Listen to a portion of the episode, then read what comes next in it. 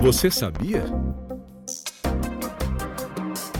Integrantes do sistema Tribunais de Contas formaram um grupo de trabalho para propor medidas e estratégias que promovam a acessibilidade e a inclusão nas instituições de controle externo e nos municípios brasileiros. A última pesquisa realizada pelo IBGE sobre o tema foi publicada em 2022, com dados referentes a 2019, quando o país tinha 17,2 milhões de pessoas com alguma deficiência física de membros superiores ou inferiores, visual, mental ou auditiva o número representa 8,4% da população. O GT é composto por representantes do Conselho Nacional de Procuradores Gerais de Contas, do Conselho Nacional de Presidentes dos Tribunais de Contas, da Atricom e da Abracom. O coordenador do grupo é o conselheiro Joaquim Castro, que destaca o intuito da iniciativa. Sensibilizar todos os tribunais de contas do país, no sentido de que é importante, na nossa missão de fiscalização, de orientação, nós possamos tomar medidas que possa alcançar todos os municípios brasileiros, no sentido de que na fiscalização do nosso serviço de engenharia, o item será observado será a acessibilidade. E para isso nós temos que capacitar os nossos servidores, primeiramente, a partir daí fazer uma divulgação ampla